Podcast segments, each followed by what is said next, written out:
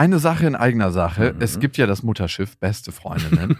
und auf dem segeln wir ab September wieder quer durch Deutschland und Österreich. Es gibt eine neue Tour, die heißt Zu hart für den Podcast. Und da kommen so ein paar Inhalte rein, die wirklich zu hart sind für den Podcast. Es gibt sehr viel Interaktion mit euch. Es wird ein Riesenspaß. Es ist immer wahnsinnig lustig, was uns die Leute danach spiegeln. Man hat einfach einen saugeilen Abend. Also wir zumindest. Wir zumindest und hoffentlich auch alle anderen. Wir hatten auch letztes Mal die Erfahrung gemacht, dass beste Vaterfreudenhörer bei der Tour waren und auch sehr viel Spaß hatten. Ja, unbedingt. Und unbedingt. irritiert waren, was wir hier überhaupt machen. ja, ganz Freunde. genau. Es gibt ja Leute, die hören beste Vaterfreunde, die kennen beste Freundinnen nicht. Mhm. Und es wird eine gesunde Mischung. Also sowohl beste Freundinnen als auch beste Vaterfreundenhörer werden abgeholt. Und ihr könnt euch jetzt die Karten sichern. Die Infos findet ihr in den Shownotes und die Karten gibt es auf bestefreundinnen.de. Und es gibt nicht so viele. Also falls ihr überlegt, macht's lieber jetzt. Eins, zwei, drei. Ich habe, ich habe lieb.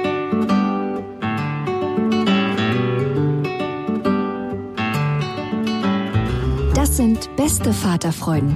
Keine bösen Wörter. Alte Fremde, alte Schöpfe. Setz dich bitte hin. Der langweilige Podcast übers Kinderkriegen mit Max und Jakob. Hallo und herzlich willkommen zu Beste Vaterfreuden. Hallo. Ich habe neulich was erlebt, da brauche ich mal deinen Rat. Und zwar saß ich beim Falafelmann und ich habe mit Lilla Beim Falafelmann. Ja, ich habe so einen Lieblingsfalafelmann. du nennst sie Falafelmann. Naja, ich glaube nicht, dass ich ihn vor ihm Falafelmann nenne, aber ich sage immer zu Lilla, wir gehen jetzt Ach so, zum Lilla. Falafelmann. Mhm. Und Lilla sagt immer, Halloumi Käse? ja, Halloumi Käse, genau. Sie isst nämlich gerne Halloumi Käse. Und dann bestellen wir uns dann mal einen großen Teller und teilen uns das. Und der ist immer super lieb zu ihr. Der liebt Kinder, also die lieben alle in dem Laden Kinder. Dann bringt er immer so kleine Extrasachen, natürlich auch so Naschereien. Was macht man da, wenn er immer so einen riesen Teller Naschereien bringt? Muss nicht. man da durch essen. Ne? Ich versuche das immer schnell zu essen, dass Lilla davon nicht so viel essen kann. Was sind denn das für Naschereien? Naja, so Baklava-Sachen. Achso, also, isst die die gerne? Ja, so klar, es sind Kohlenhydrate und Kohlenhydrate.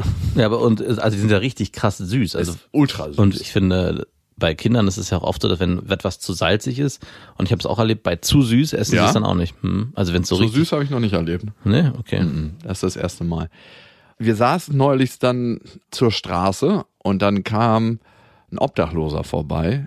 Ich gehe mal davon aus, dass er obdachlos war und kam ziemlich dicht an den Tisch ran, so richtig so auf 40 Zentimeter und meinte so, du hast du Geld, ich habe Hunger. Und dann habe ich mir den angeguckt und ich gucke mir die Leute immer relativ genau an, mhm. denen ich was gebe.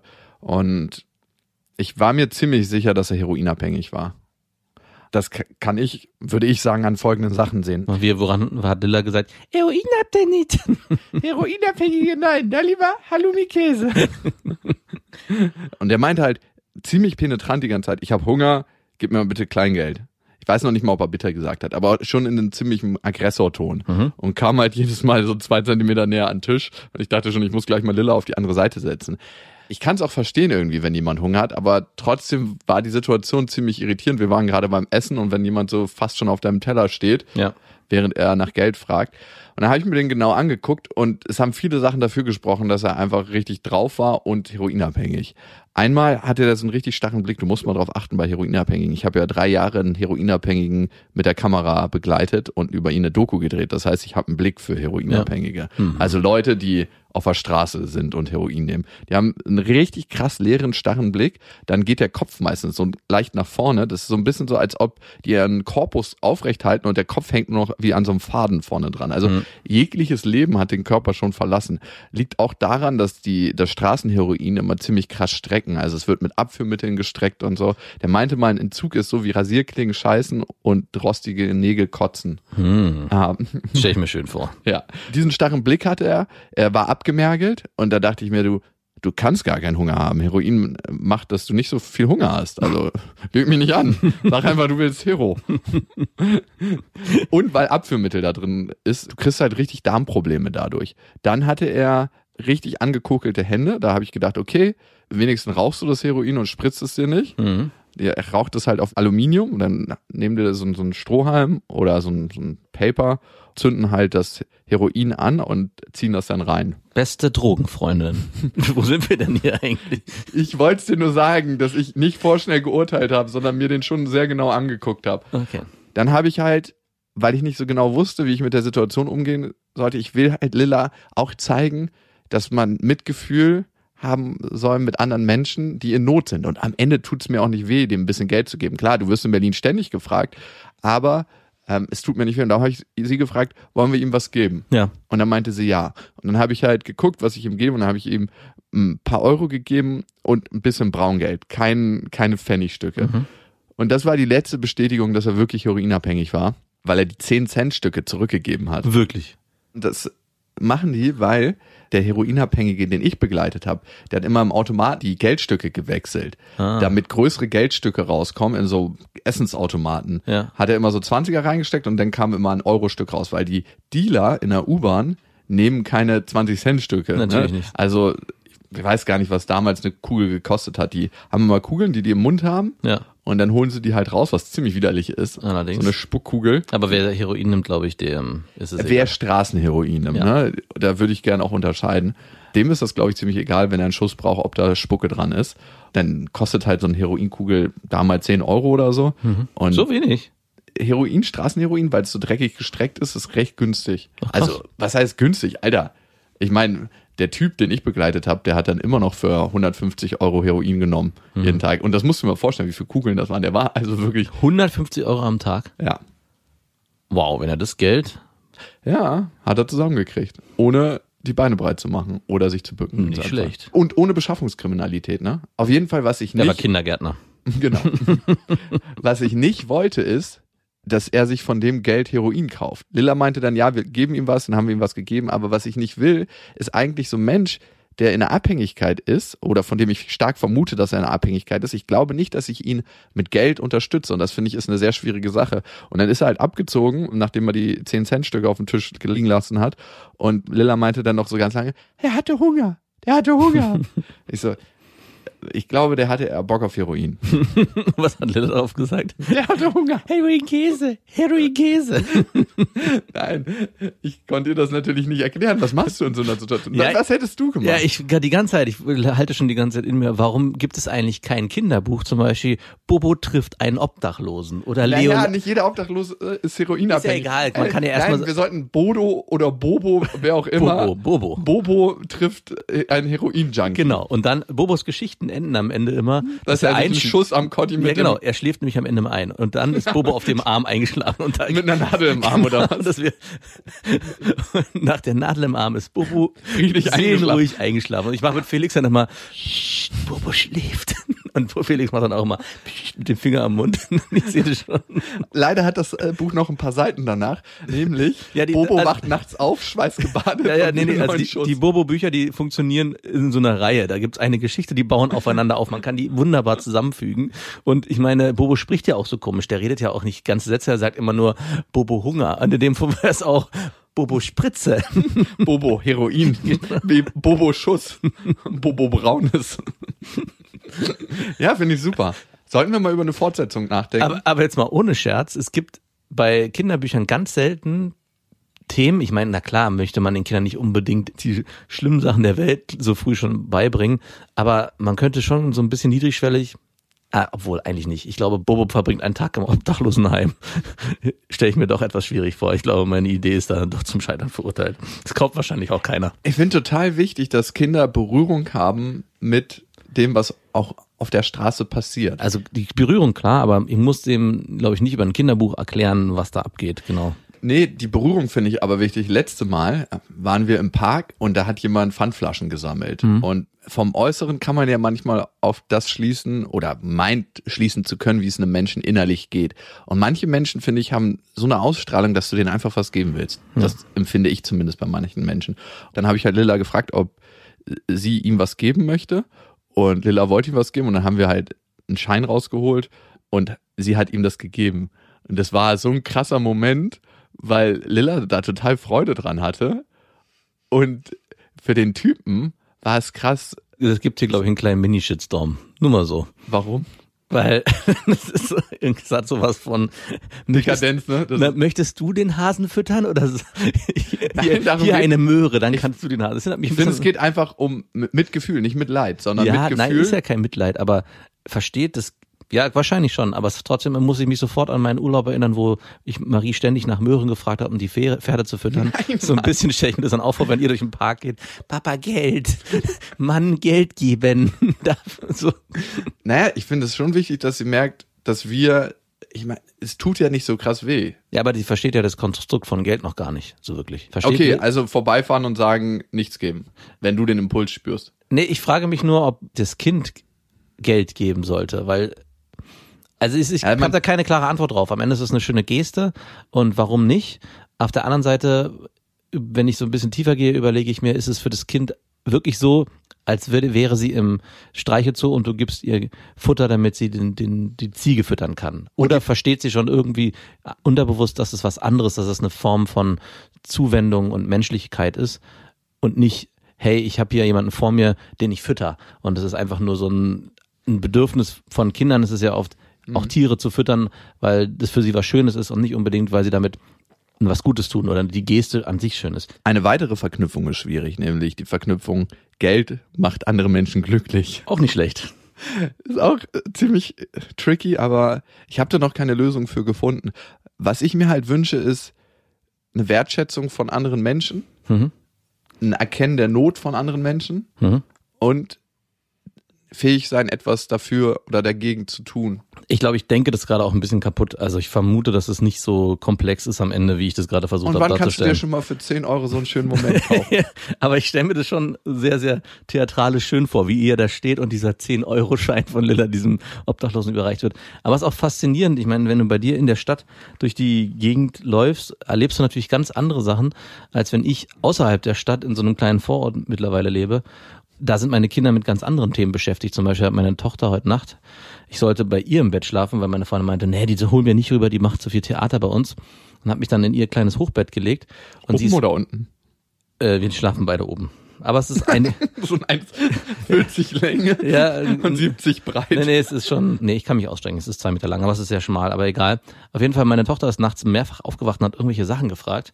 Eine war zum Beispiel, bei uns drumherum werden gerade ein paar Häuser gebaut und dann fragt meine Tochter aus dem Schlaf direkt raus, Papa, warum bauen die Bauarbeiter so viel Häuser hier drumherum? Und als du deine Geschichte mit dem Drogenabhängigen oder Obdachlosen erzählt hast, muss ich auch drüber nachdenken. Es ist schon krass, mit welchen Themen meine Kinder in Berührung kommen und mit welchen Themen deine Berührung hier in der so Stadt kommen. Gewalt, jeden Tag die Feuerwehr, Polizei, Drogen, schreiende Leute, betrunkene Leute. Welcome in the city. Ja. Aus meiner dekadenten, in Anführungszeichen, Position sitze ich natürlich dort und denke, ach, wie schön, dass die Kinder hier haben und wie traumhaft und idyllisch die aufwachsen.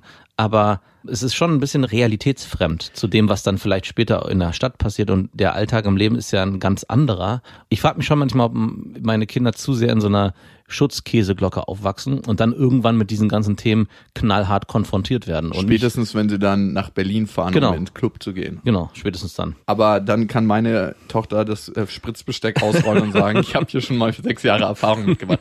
Und das bringt uns auch zum Thema. Heute haben wir das Thema loslassen. Ich glaube, spätestens ja, in der Pubertät wird das Thema ganz stark auf uns zukommen. Ja. Was ist, wenn sie dann die ersten Partyerfahrungen macht? Und man weiß, oder ich weiß zumindest, wie das Thema Party ist, mittlerweile in Berlin. Und Drogen haben einfach eine andere Bedeutung bekommen, aus meiner Sicht, Mhm. innerhalb von Berlin. Es ist für viele normal zu konsumieren. Ja. Und was macht man, wenn die Tochter einem das erste Mal erzählt oder der Sohn, du Papa, ich würde gern mal was ausprobieren. Also ich würde es einem nicht erzählen, ziemlich sicher nicht. Aber ich würde gerne eine Vertrauensperson sein. Aber mein Anspruch ist schon, dass meine Kinder es schaffen, mir auch solche Sachen zu erzählen. Also ich wünsche mir, würdest du es schaffen, deinen Eltern sowas zu erzählen? habe ich. Bei allem, was ich meiner Mutter immer vorwerfe, gab es eine Sache, die ich schon bewundert habe im Nachhinein. Im Gegensatz zu meinen ganzen Freunden, wenn wir gekifft haben oder getrunken waren, meine Mutter hat mich am nächsten Tag oder oft danach immer gefragt, was Kann ich dir dein Kifferfrühstück machen? Dir muss es ja jetzt direkt gehen. oder auch abends, wenn wir nach Hause gekommen sind. Äh, Und das war immer sehr unangenehm, ja, weil natürlich man war immer konfrontiert und ist immer auch in die Situation gekommen, dass man lügen wollte. Aber meine Mutter hat immer gesagt, sie möchte es wissen. Sie weiß, dass sie es nicht verhindern kann, aber sie möchte es wissen. Und das, kann direkt durch deine Pupillen in deine Seele steigen, Genau. weil sie so groß sind. und das hat dazu geführt, dass wir zu dem Thema gerade Kiffen sehr offen mit, mit dem Thema umgegangen sind. Meine Eltern das auch wussten, da wir überhaupt nicht begeistert waren und das auch eigentlich unterbinden wollten und auch versucht haben, aber halt nicht verboten haben im Sinne von, du darfst jetzt nicht mehr rausgehen, ich gebe dir kein Taschengeld mehr, sondern die haben weiterhin versucht, mir zu vertrauen und immer wieder mit mir und meinem Bruder immer wieder ins Gespräch gegangen, haben auch immer gefragt, ob wir das gemacht haben. Und ich hatte dadurch auch das Bedürfnis, das zu erzählen. Also ich habe dann auch gesagt, ja, habe ich. Und dann ist man ins Gespräch gekommen. Ich habe zum Beispiel meiner Mutter auch mal gezeigt, wie eine Bon funktioniert. Die hat dann irgendwann bei mir mal eine Bon gefunden. So Hat die einen Kopf mit durchgeflutscht? hat sie nicht. Ich habe auch keinen Kopf vor ihr durchgeflutscht. So, Ich du das- merkst nur, dass deine Mutter so, ein, so einen Pickelmund kriegt, weil sie jedes Mal, wenn du in der Schule bist, ein Köpfchen durchflutscht. Nein, ich habe ja nur tro eine Trockenübung gezeigt, wie das funktioniert. Und das, Aber mit Wasser drin? äh, ja, mit Wasser drin. Und dann hast du geblubbert und Mhm. hat deine Mutter auch mal gezogen, um zu gucken, wann sie den Finger loslassen? Ja, die hat das, den Finger dran gemacht und auch dann losgelassen. Und ich habe gesagt, so wird das funktionieren. Und es war eine total skurrile Situation, aber was das, zu was es geführt hat, ist, dass ich gespürt habe als Kind ich, oder als Jugendlicher, ich kann meinen Eltern vertrauen und sie vertrauen mir. Und auch wenn sie es nicht gut finden und auch einen liebsten unterbinden wollten, weil die Straf, oder das habe ich zumindest gespürt, dass es ja eigentlich nichts ist, was sie befürworten. Aber dieses Vertrauen hat dazu geführt, dass ich mein Verhalten immer mehr und mehr hinterfragt habe, sodass ich irgendwann von selber gesagt habe, ich möchte das nicht mehr machen. Also es war für mich sehr, sehr schön zu erleben und im Nachhinein muss ich auch sagen, bewerte ich das als sehr, sehr positiv. Cool fand ich auch, als ich vor drei Jahren beim Schuppen war, habe ich ganz oben im Regal diese alte Bon wiedergefunden. Dein Vater schmeißt einfach nichts weg. und ich dachte so, Könnte man irgendwann noch mal gebrauchen. warum steht dieses Ding hier? Als Phase so im Wohnzimmer mit Silikon das Loch unten zugemacht. Und das Geilste ist natürlich, ganz am Anfang, als sie sie gefunden hat, habe ich natürlich gelogen und habe gesagt, es ist eine Vase und meine Mutter hat's geglaubt. Ja, ich finde, da sind wir ziemlich gut am Thema loslassen. Ich bin jemand, der nicht so gut loslassen kann. Und ich habe deshalb so eine zweite Schutzebene etabliert für meine Tochter. Das heißt, wenn sie mir irgendwann nicht ver- vertraut in einem Alter, wo sie sich vielleicht von mir und ihrer Mama abkapselt, weil sie einfach ihren eigenen Weg geht. Und manchmal ist es gut, wenn die Eltern vielleicht einen da nicht die ganze Zeit begleiten und die Hand halten, dass äh, sie mehrere Patentanten, also zwei hat sie, denen sie, glaube ich, sehr gut vertrauen kann, die ihre eigenen Erfahrungen gemacht haben. Und das finde ich, muss nicht sein, unbedingt, aber mir hat mal jemand gesagt, der war jahrelang Crystal Mess abhängig, muss man sagen. Mit was für Leuten umtreibst du dich denn? Mann, ich habe mit dem gesprochen im beruflichen Kontext. Ich wollte gerade sagen, ich habe im beruflichen Kontext mit diesen Menschen zu tun gehabt. Ja, habe ich tatsächlich. Und er meinte, das, was ihn nicht davon abgebracht hat, Drogen zu nehmen, war, dass die Leute, die ihn davor gewarnt haben, nie Drogen genommen haben. Und in der ersten Zeit hat er dann Ja. halt immer gesagt, äh, ihr wisst überhaupt nicht, wie geil das ist, Mhm. weil ihr es nie genommen habt. Ihr sagt immer, es ist scheiße, man wird abhängig. Das Problem an den meisten Drogen ist ja, du wirst nicht innerhalb der ersten Woche abhängig. Meine Mutter hat mir immer angebläut, Heroin Ja. und Kokain, du setzt dir die Nadel einmal in den Arm und bist sofort Genau. abhängig. Das war damals die generelle Regel. Es gab ja auch so ein, glaube ich mal, so einen Aufklärungscomic-Film mit ganz vielen bekannten Comic-Figuren wie Mickey Mouse und so. Und da ging es auch darum, dass so ein Junge drogenabhängig wurde. Und das war auch mit der ersten Spritze. Das war das, was mich meine Eltern mir immer gepredigt haben und auch in diesem Film so krass prophezeit wurde. Die erste Spritze, die du setzt, du bist sofort abhängig, kannst nichts mehr machen. Die meisten Nein. setzen sich ja auch nicht einfach eine Spritze. Die meisten rauchen eigentlich erst Heroin und dann gehen sie über zum Spritzen, weil es ja von der Dosierung anders ist, also für den gleichen Effekt. Ja. Ähm, aber was, glaube ich, ganz, ganz wichtig ist in der Aufklärung anzuerkennen, dass die ersten paar Monate, das hat er mir zumindest geschildert, ein ziemlich euphorisches Gefühl in einem machen und dann fängt der Abstieg an und der ist ziemlich sicher, dass der anfängt. Ja. Das heißt, alles, was man an schönen Glücksgefühlen auf sein Konto einzahlt, wird abgebucht mit einem ganz, ganz heftigen und schrecklichen Entzug. Und wenn man das mit seinen Kindern offen besprechen kann und diese Erfahrung damit reinbringt, glaube ich, sind sie viel besser vor Drogen geschützt, als wenn man jemand ist, ah, Drogen, auf gar keinen Fall, das ist alles Kacke, du wirst sofort abhängig. Also einen differenzierten Austausch darüber zu haben, dann glaube ich, könnte ich das auch besser loslassen. Hm. Aber loslassen fängt für mich auch im Kleinen jetzt schon an. Meine Tochter möchte immer, wir wohnen ja in einer Maisonette-Wohnung, da gibt es so ein Geländer, so ein Treppengeländer, wo meine Tochter mal hoch und runter klettern will. Und In, in, auf der ganz normalen Treppe. Ja, ja, genau. Ja, okay. Und sie will immer an der äußeren Wand hoch und runter klettern. Und natürlich geht's dann irgendwann 2,50 Meter runter. Mhm. Und ich will immer meine Hand an ihren Rücken machen, dass ich sie sofort habe, falls sie. Ja. Und dann will sie immer losgleiten. und dann will sie immer allein und man sieht mal, wie die kleinen Füßchen gerade noch so den Boden greifen können.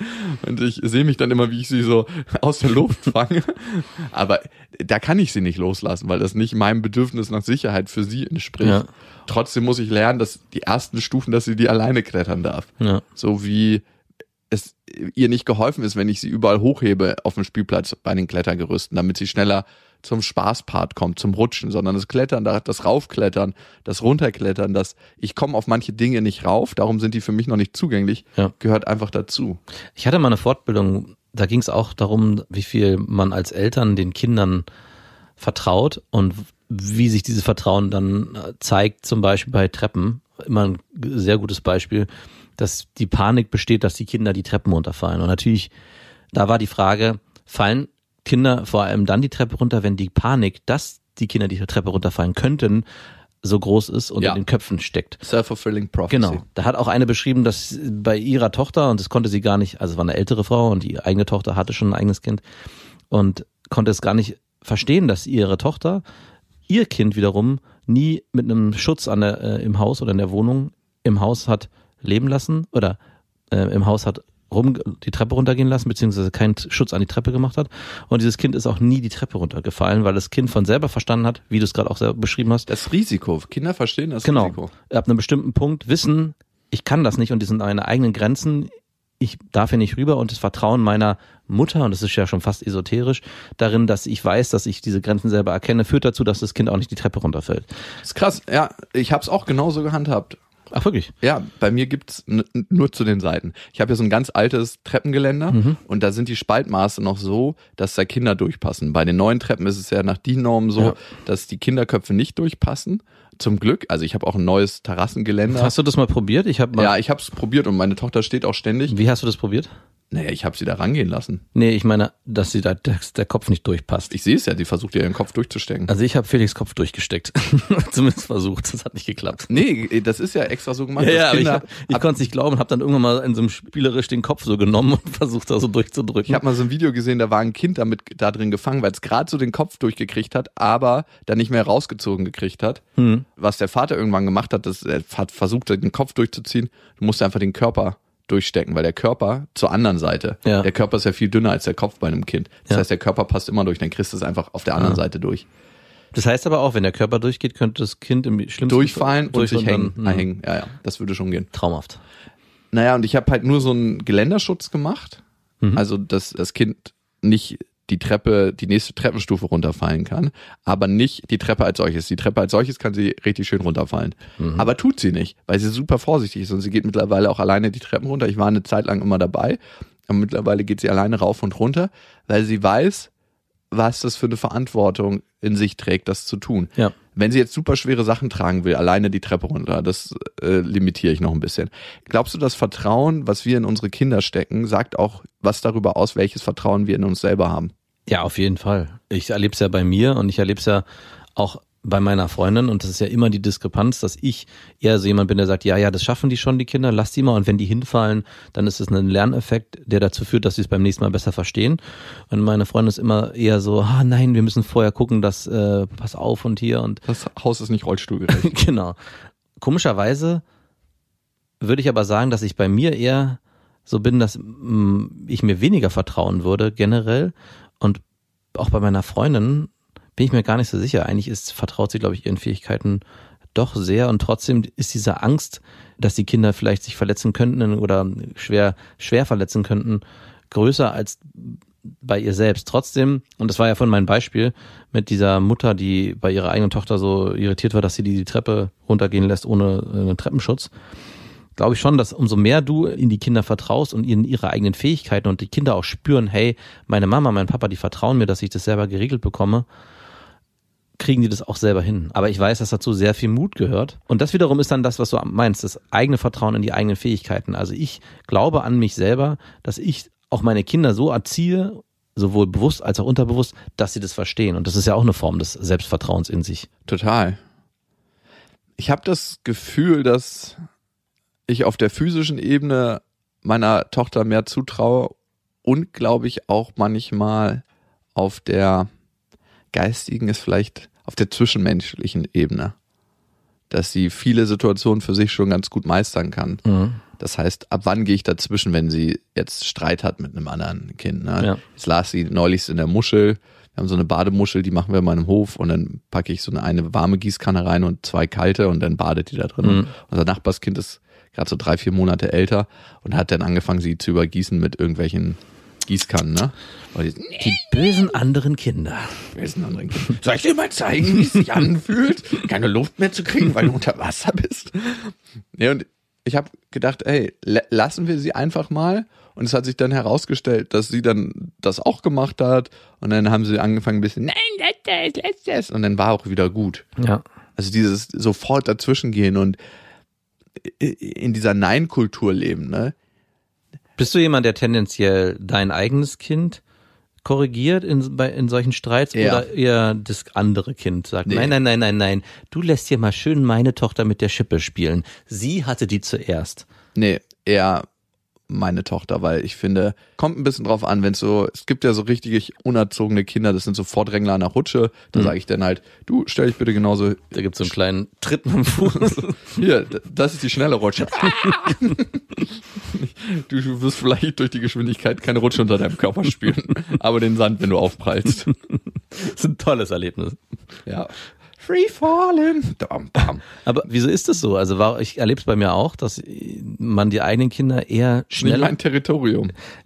Ja, also ist es der Grund, dass man wirklich bei seinen eigenen Kindern einen besseren Zugriff hat, dass man sagt, okay, mein Kind darf ich äh, beschränken, Maßregeln, was auch immer, und das andere nicht. Weil ich habe, also ich versuche davon wegzukommen, weil ich erstmal, so, so wie du, versuche ich die das so lange wie möglich alleine klären zu lassen und dann, wenn die sich streiten, versuchen neutral zu agieren, zu sagen, hey, hier sind zwei weitere Schippen, ihr guckt doch, dass ihr euch die irgendwie aufteilt oder sage, hey, wenn ihr das nicht hinkriegt, dann gibt's halt gar keine Schippe mehr für keinen. Also so eine schöne Wenn-Dann-Geschichte.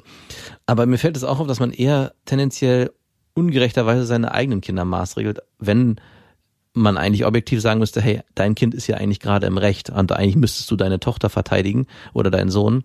Da frage ich mich, woher das kommt, warum man sich da nicht traut oder warum man sich da nicht selber dort vertraut, den fairen Blick und das Gefühl dafür zu haben, hey, ich habe hier objektiv bin ich der Meinung, jetzt ist mal meine Tochter im Recht oder mein Sohn zu sagen, ich maßregel jetzt mal das andere Kind oder versuche mich für meine Tochter stark zu machen. Die Frage ist ja, woher kommt das? Ne? Mhm. Und ich glaube, es ist einmal, weil wir, oder ich zumindest den Eindruck habe, ich dringe in das Erziehungsterritorium von jemand anderes ein, wenn Ja. ich deren Kinder maßregel. Außer die anderen Eltern sind nicht dabei, dann mache ich das gerne.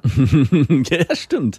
Stimmt. Wenn die nicht zugucken und nicht zu da sind, dann gibt's so richtig so ein Oberarm verschränken. So. Ja, ich merke das immer wieder, auch bei anderen Eltern auf dem Spielplatz. So, ich habe letztens so Kids gesehen, die sich auch richtig heftig gestritten haben und es ist ein anderer Vater, der überhaupt nichts damit zu tun hat. So, hey, aufhören! Und die Kinder so, Papa, sofort aufgehört. Und wenn es halt extrem freche Rotzlöffel sind, die super unerzogen sind. Ich habe ja früher Kinderton geleitet in so einer Kindersportgruppe, Ja. wo ich viele, viele Kinder hatte und es gab einfach wahnsinnig gut erzogene, ausgelastete Kinder und dann gab es so ein paar Kinder, es ist immer schwierig zu sagen, sind die nicht gut erzogen? Manche Kinder sind einfach rotzfrech, ne? Also Mhm, die sind nicht gut erzogen. Das fällt nein, auf die wirklich Eltern. nicht. Also ich kenn's ja von dem kleinen Sohn meiner Schwester, der ist manchmal richtig heftig. Also wirklich, also der hat schon Sachen bei mir abgezogen. Ich meine, ich habe den total lieb und deswegen kann ich ihm auch dafür nicht böse sein, weil er einfach auch ein sehr witziger, kleiner, kluger Kerl ist. Aber wenn du das von außen betrachten würdest, würdest du im ersten Moment vielleicht sagen, wie ist da seine Erziehung, ne? Mhm. Und ich weiß, dass meine Schwester ihn wahnsinnig gut erzieht und mit total viel Liebe und Geduld und mit sehr viel Erklärung. Das heißt, ich würde mir schon wünschen, bei ihr äh, groß zu werden. Und trotzdem ist er ein sehr charismatischer kleiner Kerl. Der ist total talentiert, der spielt auch schon richtig krass gut Schlagzeug. Der ist jetzt sechs, ne? Hm. Und man merkt einfach, dass er so viel Input braucht, dass er nicht irgendwie Langeweile bekommt. Hm. Also eher in die Richtung, dass er sehr viel Talente hat, wie man als Ver Verwandter sagen. Und diese talentierten Kinder, Ja. die bei der Rutsche vordrängen, weil es ihnen zu langsam geht, naja, die greife ich mir natürlich auch und sage, hey, du kannst dich anstellen wie alle anderen auch. Ja. Da wird der Ton auch mal ein bisschen härter, wenn die anderen Eltern nicht zugucken. Natürlich. Aber oder, sonst, oder so, es wird so passiv-aggressiv. Du weißt schon, dass man sich eigentlich hinten anstellen muss. nee, nee, ja, gleich ganz klare Ansagen, sofort. hinten anstellen, mein Freund. Also so richtig, dass sie genau Bescheid wissen. Ich will auch rutschen. Ja, Und, oder wenn Kinder sich nicht abwechseln. ne? Ja. Also sofort sage ich da was. Du, wechsel dich mal bitte. Ey, wenn das andere Eltern ihren Kindern auch nicht beibringen, ist nicht mein Problem, dann muss ich das machen. Ja, das stimmt, das sehe ich auch genauso. Also wir hatten auf die, wir waren ja gerade im Urlaub und wenn du jetzt gerade so eine Situation beschreibst, dass man sich als Eltern einmischen soll, ich meine, da konnte ich mich nicht einmischen, weil die Eltern da waren. Aber, aber ich hatte du konntest trotzdem, dich nicht über die Kinder stellen. ich hatte Eltern da den waren. krassen Impuls, weil da ging es darum, es wurde morgens und abends geritten und zwar vom Hof ans Meer und wieder zurück. Mhm. Und da gab es immer mehr Kinder, als es Pferde gab. Das war immer das Problem. Das heißt, es musste am Anfang, das ist eigentlich eine schöne Situation, die Kinder mussten sich irgendwie untereinander einigen und wenn es nicht geklappt hat, dann hat halt der Hofsheriff gesagt, so, wir machen zwei Runden und dann die ersten Kinder, wer will die erste, wer die zweite Runde. Auf jeden Fall war ein Kind, das unbedingt ein Pferd haben wollte. Und das war, war erst, nein, ich reite den, der darf nicht mitreiten, der andere. Das war zum Glück nicht mein Kind, sonst hätte ich was gesagt. Und dann hat dieses Kind wirklich gesagt, als der Vater daneben war, und wenn der auf dem Pferd mit da drauf ist, dann schubse ich ihn runter. und, und schrie und protestierte. Daraufhin hat dann die Mutter des anderen Kindes gesagt, nee, wir warten eben doch die zweite Runde.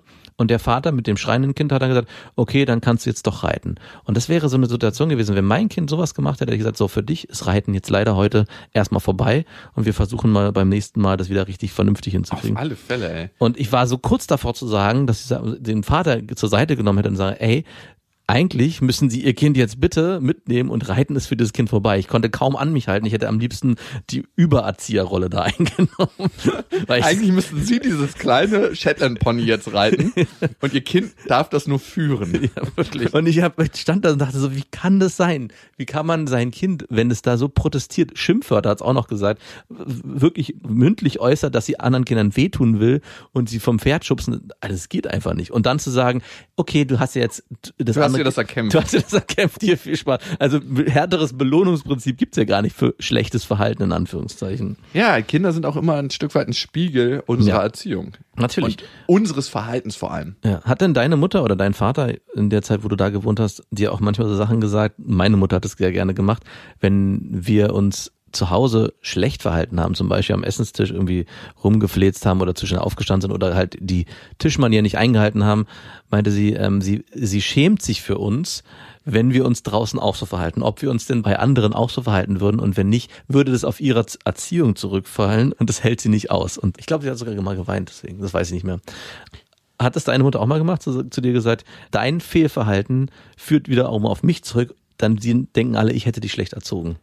Meine Mutter war schon immer sehr schambefreit. Ich glaube, es lag an meiner Oma, weil meine Oma ist total schambefreit und hat immer schon nichts darauf gegeben, was andere Menschen über sie denken. Und das war tatsächlich losgelöst von vielen Konventionen. Und ihr war das nicht so wichtig, was andere da denken und so eine Kommentare, so eine Texte vor allem über Schuld und äh, wie wir uns verhalten und was dann andere über uns denken, gab es nie. Ich hatte eher im Umkehrschluss, dass meine Eltern und speziell meine Mutter mir in manchen Situationen peinlich war. also, Geil, andersrum. ja, dass sie, Also klar, die Eltern sind einem ja eh oft. nee, aber auf so eine Art so. und Weise, dass man ihr ihre Armut angesehen hat. Ach so, oh. Und das war mir unangenehm. Aber sonst, nee, ich hatte nie, ja, wenn sie zum Beispiel hatte manchmal so Nebenjobs und wenn sie dann aus der Gärtnerei kam und irgendwie noch äh, gegärtnert hat und die Hände so richtig schwarz Mhm. und dann mit mir durch die Fußgängerzone gelaufen ist in Gummistiefeln und also schwarzen Händen. Ich konnte das als Kind nicht einordnen, dass eigentlich das eine super ehrliche Arbeit mit der Erde ist und damit verbunden sein und Nahrungsmittel für andere Menschen schaffen. Das, das ging mir nicht in den Kopf. Da wollte ich, dass meine Mutter auch an meinem Schreibtisch an der Sparkasse sitzt. Ja, oder vielleicht auch bei, äh, weiß Oder nicht. irgendeine Kinder in, in die in den Schlaf spritzt im Krankenhaus. Oder was auch immer. Ich, Nee, das hat sie nie gemacht, tatsächlich nicht. Da bin ich auch ihr dankbar, dass sie da viel, viel Offenheit gelassen hat. Also weil wir ja auch bei dem Thema Loslassen sind, finde ich nämlich auch das sehr, sehr wichtig und ist eine Form des Loslassens. Erstens den Kindern zu Hause den eigenen Schutzraum ermöglichen. Also klar, an bestimmte Sachen müssen sie sich halten, aber auch darin zu vertrauen, dass wenn die Kinder zu Hause vielleicht am Tisch irgendwie mit Beinen hochsitzen und irgendwie äh, keine Tischmanieren haben, so war es zum Beispiel bei uns der Fall, trotzdem darauf zu vertrauen und loszulassen, dass die eigenen Kinder dann, wenn sie sich draußen bewegen und bei Freunden sind und bei anderen Eltern, dass sie dort eine gewisse Form ja, von Manieren oder sich zu verhalten wissen. Und eben nicht dann wieder diese Kontro dieses Kontrollbedürfnis am liebsten anzurufen und zu sagen, hey, hat sich mein Sohn gut verhalten oder wie hat er wieder gegessen? Und falls er äh, nicht mit Messer und Gabel gegessen haben sollte, dann liegt es nicht an meiner Erziehung, sondern an ihm selbst. Also das war immer so dieses Gefühl, was da so mitschwang. Und das hat eigentlich nur dazu geführt, dass ich mich zu Hause noch mehr daneben zu benehmen, also noch mehr in die Konfrontation zu gehen, weil ich das Gefühl hatte, ich kann meine Mutter oder mein Vater vertraut mir in der Hinsicht sowieso nicht. Warum soll ich mich dann überhaupt an das halten, was hier vorherrscht? Und ich glaube, das ist auch etwas, was sehr, sehr wichtig ist, auch in unserer Erziehung zu unseren Kindern, umso mehr wir halt unseren Kindern auch vertrauen und umso mehr wir loslassen, umso mehr sind sie auch gewillt, uns wiederum im Gegenzug mit ihren Themen zu vertrauen und uns zu erzählen, was sie bedrückt, was sie, wo sie Angst haben oder ähm, vielleicht auch später in der Pubertät, wenn dann mal das Thema Alkohol und Drogen kommt, dann auch offen damit umzugehen mit ihren eigenen Eltern. Ja, auf jeden Fall.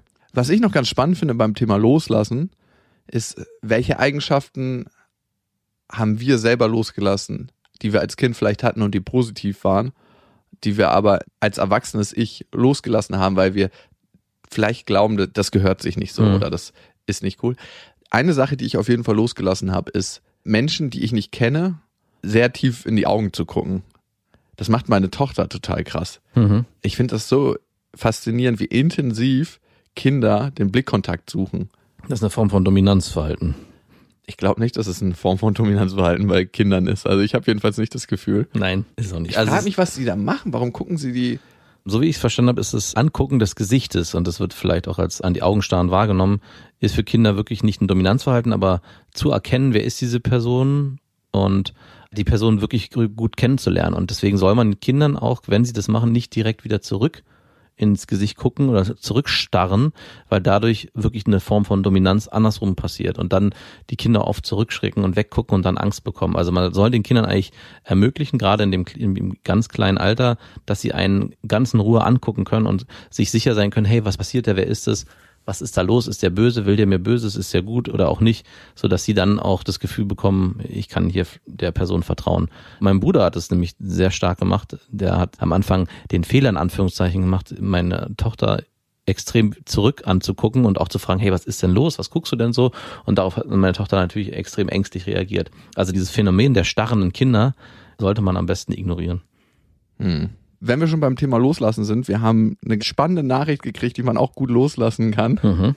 Da muss ich mich drin üben. Als Bewertung bei iTunes. Ihr könnt uns ja abonnieren auf Spotify, auf Deezer, überall, wo es Podcasts gibt und auch auf iTunes und dort nicht nur abonnieren, sondern auch Bewertungen hinterlassen. Darüber freuen wir uns sehr. Da haben wir zum Beispiel gekriegt von KGS 1990 vier Sterne.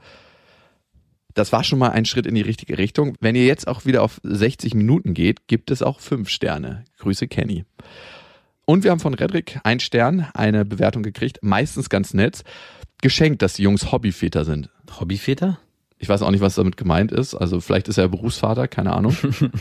Viel Meinung haben, aber bei der Umsetzung dann doch den Partner brauchen und ihn dann noch kritisieren. Wie inkompetent muss man sein, um als Mann sein Kind nicht zu Bett bringen zu können? Das ist, glaube ich, an mich.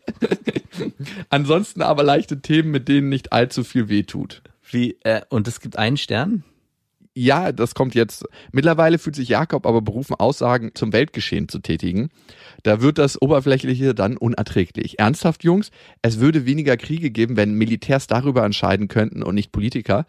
Das haben wir nie gesagt. Mhm. Wenn, dann hör doch gerne differenziert zu. Ich habe gesagt, es würde sicherlich weniger Kriege geben, wenn die, die darüber entscheiden, selber in den Krieg ziehen müssten. Ja. Und das ist ein Unterschied.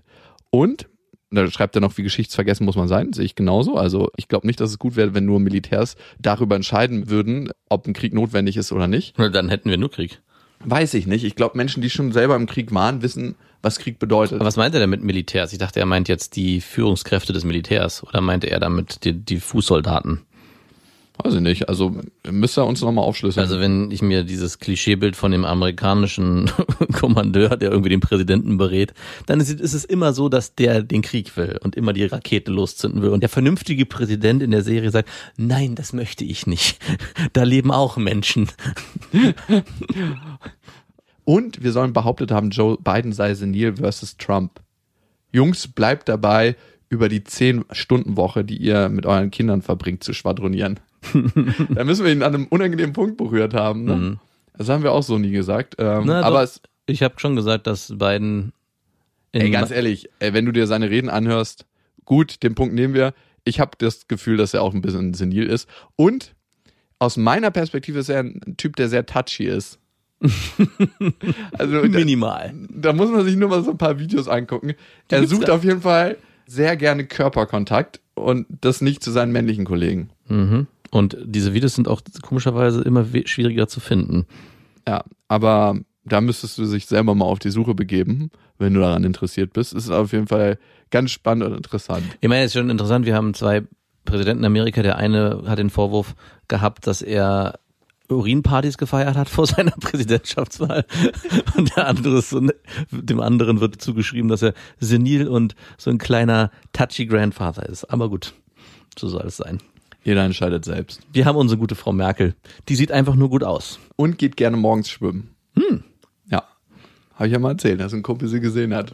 Wie sie mit ihren Sicherheitsbeamten, die sich ein Schlauchboot aufgepumpt haben, baden gegangen ist. So. Wir haben eine interessante Hörermail bekommen zum Thema Co-Parenting. Sie hat sich da dazu entschieden, mit jemand anderes, den sie erstmal nicht kennt, ein Kind zu kriegen und man teilt sich die Erziehung und das Sorgerecht auf. Ob das so zwei gewesen sind, die sich irgendwann geschworen haben, wenn wir mit 33 keinen Partner haben, dann kommen wir zusammen und zeugen ein Kind. Hattest du auch mal so einen Pakt? No. Nö. Nee. Hattest du auch mal so einen Heiratspakt? Nein, auf jeden Fall, weil ich nie, Ich hatte vielleicht mal so einen Heiratspakt. ich wollte nie heiraten. Na, oder so ein, wir kommen dann zusammen Pakt, so von Und, äh, du bist mein Notgroschen. genau. Aber es ist doch schon sehr erbärmlich, wenn beide sich gegenseitig als Notgroschen ähm, bezeichnen. Sie schreibt, in meinem Freundes- und Bekanntenkreis wissen die meisten, dass ich mich entschieden habe, ein Kind zu bekommen und das auch alleine mache. Jetzt bin ich aber von der Samenspende weg und hin zu Co-Parenting gewechselt und habe mich auch bei einer Plattform angemeldet. Ich hatte äh, ein paar Favoriten angeklickt und der Favorit meiner Favoriten hat sich bei mir gemeldet. Wir treffen uns am Samstag. Ich freue mich darauf, bin aber auch nicht euphorisch, da die Wahrscheinlichkeit, dass es gleich der erste Mann wird, den ich treffe, eher unwahrscheinlich ist. Aber who knows? Er ist schwul und ich fände, das waren ja meine Bedenken, es sehr schön, ihm und mir die Elternschaft zu ermöglichen.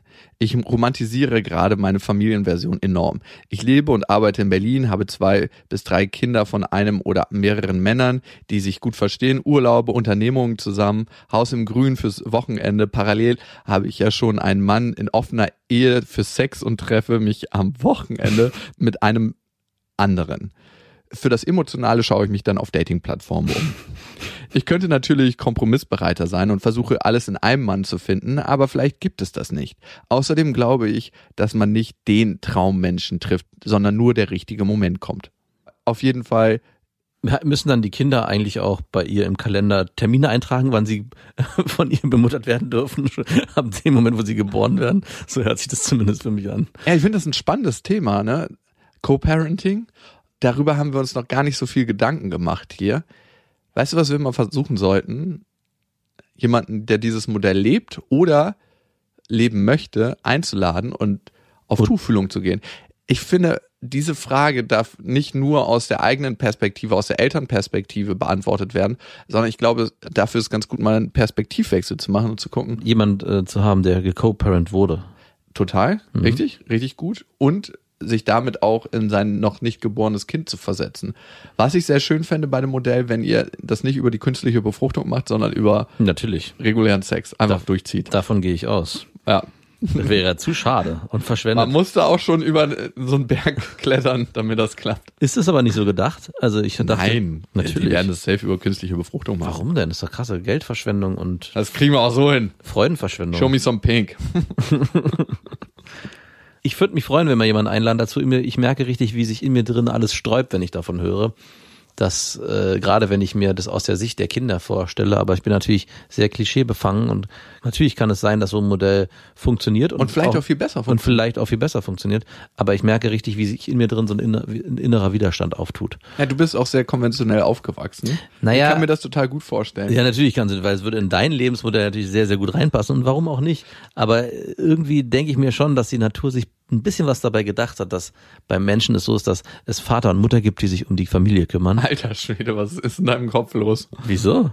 Aber wenn andere Menschen Kinder haben möchten, Sag- haben, ich- also haben ist vielleicht das falsche Wort, Kinder bekommen möchten und in die Elternrolle reinschlüpfen möchten, ist es doch auch völlig in Ordnung. Ich habe ja gar nicht gesagt, dass es nicht in Ordnung ist. Ich sage nur, dass sich bei mir was strebt und ich mir das manchmal denke, irgendwie gab es doch mal einen Sinn darin da, dass es sich alles so. äh, Aber vielleicht leben wir in einer sehr schnellen evolutionären Gesellschaft und alles verändert sich doch doch viel viel schneller, als es früher der Fall war. Ich glaube, wir laden vielleicht die Dame, die uns geschrieben hat, mal ein und dann gucken wir, unter welchem Namen sie laufen will. Ich nenne sie jetzt mal Nora. Nora, wir würden dich gerne Co-Parenten. Co-parenten. vielleicht, vielleicht machen wir das zusammen. Jakob, Jakob, Jakob, Jakob gibt seinen Samen her dafür. Ich könnte mir das schon vorstellen. Würdest du eher zu einer künstlichen Befruchtung oder zu einer konventionellen Befruchtung tendieren? Tatsächlich mit der Frau, mit der ich mir ein Co-Parenting vorstellen könnte, da müsste das Gefühl auch so sein, dass ich auch eine normale Befruchtung stattfinden lassen könnte. Also- Also, ich würde das nicht machen mit einer Frau, wo ich das Gefühl hatte, ich, es sträubt sich alles in mir, mit ihr zu schlafen und ich fände sie so abstoßend, dass ich dazu keinen Bock hätte. Hm. Wäre das bei dir nicht so? Natürlich. Okay. Aber für mich ist das Co-Parenting-Modell äh, gar nicht auf der Agenda. ich glaube, man stellt sich das vielleicht in vielen Belangen leichter vor, als es ist. Ich habe ihn jetzt für den Urlaub. Nein, ich. Mal gucken, was Nora dazu sagt. Nora, vielleicht hast du Zeit, vielleicht finden wir einen Weg, darüber mal hier bei Beste Vaterfreund zu sprechen. Und ihr wisst ja, es gibt kein richtig oder falsch. Co-Parenting ist einfach anders. Macht's gut. Das waren Beste Vaterfreuden mit Max und Jakob. Jetzt auf iTunes, Spotify, Deezer und YouTube. Der 7-One-Audio-Podcast-Tipp. Hallo, ich bin Lynn. Und ich bin Leo. Ihr kennt uns vielleicht schon vom True Crime Podcast Mord auf Ex. Eigentlich sprechen wir da ja jede Woche über Verbrechen. Aber da gibt es ja noch ein anderes Thema, das die Menschen und uns schon immer fasziniert hat. Die Liebe. Krasse Geschichten, die wirklich passiert sind. Bonnie und Clyde zum Beispiel. Cleopatra und Caesar Oder Diana und Charles. oder halt Camilla. Liebe gibt's bei True Love aber auch nicht nur im klassischen Sinne. Es geht auch um Familie, um die Liebe zum Beruf oder sich selbst oder Freundschaft. Am besten sind ja auch eh die Filme, wo dann am Ende steht, nach einer wahren Begebenheit. Das sind so Geschichten, die kannst du dir eigentlich gar nicht ausdenken. Ja. Und das gibt's jetzt eben als Podcast. Und das Ganze heißt True Love. Ja, der Name sagt's eigentlich schon. Aus True Crime wird True Love. Krasse Geschichten, Plot-Twist und verrückte Protagonisten. Es ist also in anderen Worten ein Podcast für alle, die True Crime hassen, aber auch für alle, die True Crime lieben. Macht euch bereit für ein neues Podcast-Genre, True Love. Oh, ich kann es gar nicht abwarten, euch die Geschichte zu erzählen von zum Beispiel dem Jungen, der nach seiner Mutter gesucht hat. Jahrelang, auch wenn ich wahrscheinlich dabei heulen werde. Oder die Geschichte von Sissy. Also der Film ist nichts dagegen. Ab dem 20. Oktober, überall wo es Podcasts gibt, True Love. Echte Geschichten, wahre Liebe. Voller Werbespruch, oder? Ja, aber es ist ja auch schön. Der Podcast macht ja glücklich. Ja, deswegen jetzt am besten direkt abonnieren.